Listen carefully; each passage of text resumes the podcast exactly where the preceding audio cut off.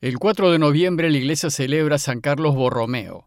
Para saber algo de él pueden entrar al aplicativo Reflexiones del Evangelio.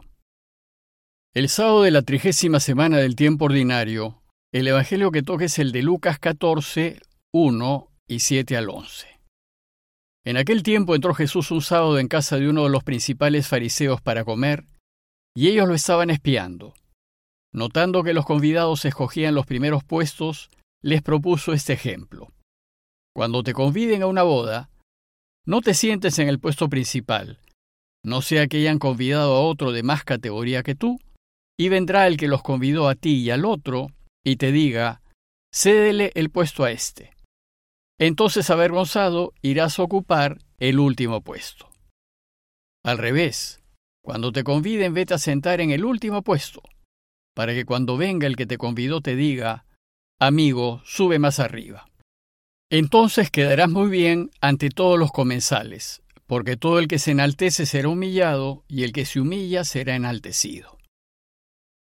El Evangelio de hoy es la continuación del relato inmediatamente anterior, y de hecho la frase de inicio es la misma.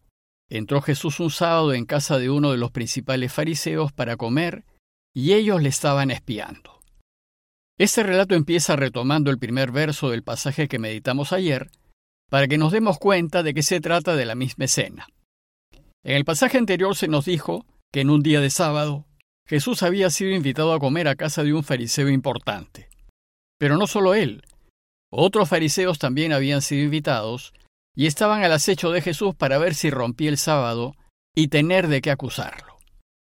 Se nos dijo también que al entrar en casa del fariseo, Jesús se topó con un hombre enfermo de hidropesía y al verlo, movido en compasión, decidió curarlo. Pero al hacerlo necesariamente rompió el descanso del sábado. Sin embargo, Jesús aprovechó esta ocasión para enseñar a los fariseos que por delante de lo que manda la ley se encuentra la salud y la vida de las personas. Pues salud y vida es lo que el Padre desea para todos nosotros. Además les dijo que no deberían sorprenderse de que él haya roto el sábado para curar a un hombre, pues ellos también rompen el sábado y trabajan cuando uno de sus animales está en peligro de muerte. Con mayor razón, a veces para rescatar a una persona no queda otra que incumplir el sábado. Bueno, pues este tenso contexto que Jesús enfrentó al llegar a casa del que lo invitó es el que enmarca el relato de hoy. Pero la enseñanza de hoy no gira en torno a hacer lo que Dios desea, sino a la manera como debemos proceder en la vida si queremos que Dios reine. Es decir, gira en torno a la necesidad de ser humildes y discretos en todo lo que hagamos. Pero ¿por qué Jesús enseña acerca de la humildad en esta comida con los fariseos en sábado? Porque la falta de humildad era una característica en muchos fariseos pues el esfuerzo por observar la ley hasta en sus mínimos detalles los había llevado a considerarse justos y por tanto superiores a los demás, y entendían que sólo ellos estaban cumpliendo a la perfección la voluntad de Dios.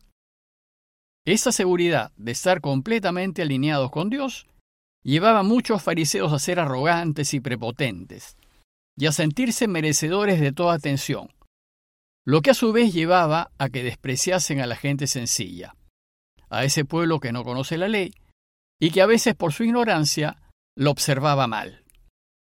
Bueno, pues esa actitud arrogante es la que Jesús va a denunciar en el relato de hoy. Veámoslo más en detalle.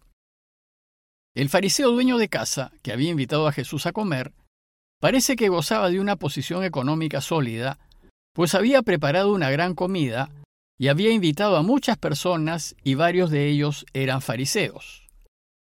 Hemos de suponer que luego de una recepción inicial en donde Jesús aprovechó para curar al hidrópico y dejar en claro su postura ante la ley, Jesús y los demás invitados pasaron al comedor.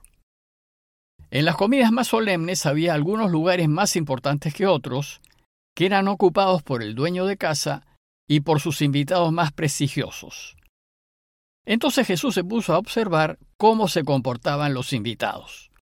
Y observó que ellos forcejeaban por sentarse en los sitios de honor, aquellos que estaban más cerca del dueño de casa, Y entonces dice el texto que notando que los convidados escogían los primeros puestos, les propuso este ejemplo. Una nota previa. El querer los primeros puestos y buscar ser importantes y reconocidos es propio de aquellos que viven según los valores del mundo. Estos van a andar siempre esperando honores, aplausos y reconocimientos. Van a querer salir siempre en la foto y al lado de los más importantes, como si la valía de una persona se pudiese contagiar. Y van a buscar notoriedad, salir en los medios, ser entrevistados, que todos hablen de ellos y que sus nombres sean conocidos. Es decir, van a hacer lo que sea para ser notados, considerados y que los vean. Usualmente, quienes piensan como piensa el mundo van a buscar ser presidentes o directores o jefes y van a querer ser elegidos o nombrados en puestos importantes. Parecería que lograr esas metas fuesen el objetivo y la realización de sus vidas. Aquí Jesús nos va a enseñar que el fin de la vida no es buscar cargos de importancia. El fin de la vida debe ser Dios y solo Dios. Y nuestro deber es buscar que Él resalte. Luego lo que hay que hacer en cualquier decisión que tomemos es elegir lo que nos acerque más a Dios, pues hemos sido creados para Él. Jesús observa el triste espectáculo que dan aquellos que en la vida buscan a toda costa ganar honores, sacando a codazos a los demás para que no les hagan sombra, en vez de preocuparse por hacer méritos para la otra vida. Y aprovecha para enseñar a los invitados que estaban con él cómo es que debemos proceder en esta vida para hacer méritos para la próxima, diciéndoles, cuando te conviden a una boda, no te sientes en el puesto principal, no sea que hayan convidado a otros de más categoría que tú, y vendrá el que los convidó a ti y al otro y te dirá, cédele el puesto a éste. Lo primero que nos enseña Jesús es que lo importante en esta vida no es buscar honores para uno. Por eso nos dice, no te sientes en el puesto principal. Pues si no eres el principal invitado, el mayordomo que organiza la comida te sacará. Y entonces, dice el texto, avergonzado, irás a ocupar el último puesto. ¿Y por qué el último? Porque los demás puestos ya se fueron llenando y solo queda el último, el que nadie quiere. Jesús nos invita a notar la vergüenza que siente, delante de todos los invitados, aquel que tiene que dejar su puesto a otro más importante que él y terminar al último. Entonces, a la luz de este ejemplo, ¿cuál debe ser la actitud cristiana? ¿Cuál debe ser aquel modo de proceder que corresponde a los seguidores de Jesús? En primer lugar, debemos hacer nuestro trabajo de la mejor manera posible. Y después, sentarnos en el último puesto y pasar desapercibidos. Jesús nos enseña que debemos actuar de modo contrario a como actúa el mundo. Por eso dice, al revés, cuando te conviden, ve a sentarte en el último puesto. No ambiciones gloria, ni poder, ni busques notoriedad, ni reconocimientos, ni aplausos. La gloria, la fama, el honor y el reconocimiento vienen solos. No hay que buscarlos. Llegan naturalmente cuando se busca hacer la voluntad de Dios. Y este fue el caso de Jesús, quien nunca buscó ser importante ni famoso. No le importaron los honores y ciertamente no fue corriendo a ocupar los primeros puestos. Él siempre eligió hacer lo que su padre quería y quiso que resalte su padre y no él. A pesar de ello, los evangelios nos dicen que su fama se extendía por todas partes y los fariseos lo invitaban a sus casas y lo hacían sentarse en puestos principales.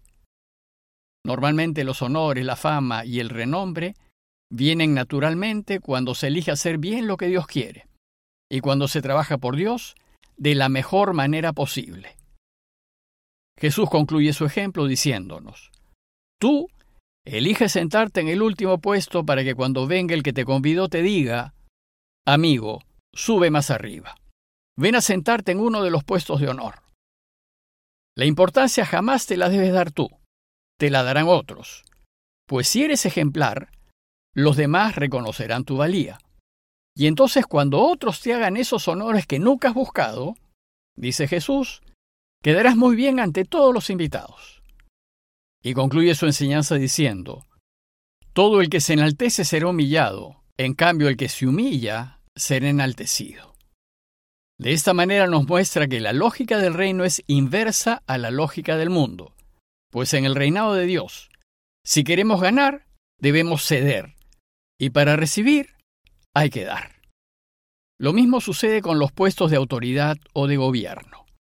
Esos puestos no deben ser ambicionados. Lo que hay que ambicionar es poder servir bien. Y si algunos son invitados a ocuparlos, deberá ser solo por sus méritos. Y si se aceptan, deberá ser solo para servir y no para recibir los honores, aplausos y gollerías anexas. En conclusión, si en esta vida nos movemos según los valores cristianos, lo que debemos hacer es elegir siempre a Dios y lo de Dios. Es decir, siempre buscar elegir lo correcto y hacer lo que es justo. Pero además, deberemos hacer lo que hacemos de la mejor manera posible y con excelencia, buscando el mayor bien y no reconocimientos ni aplausos. Si hacemos así, los que trabajan con nosotros y los demás nos reconocerán. Y si nuestro modo de proceder nos hace merecedores de honores y aplausos, no fanarnos, sino ofrecérselos a Dios, que de Él deriva todo lo que podamos hacer bien. Lo que importa es vivir para Dios. Esto nos debe llevar a ser desinteresados, a vivir sencillamente, y a no importarnos si hay o no honores, aplausos y recompensas. Pidámosle al Señor la gracia de vivir según los valores de su reino y la gracia de buscarlo solo a Él en todo lo que elijamos y hagamos. Compañía de Jesús, Jesuitas, Perú.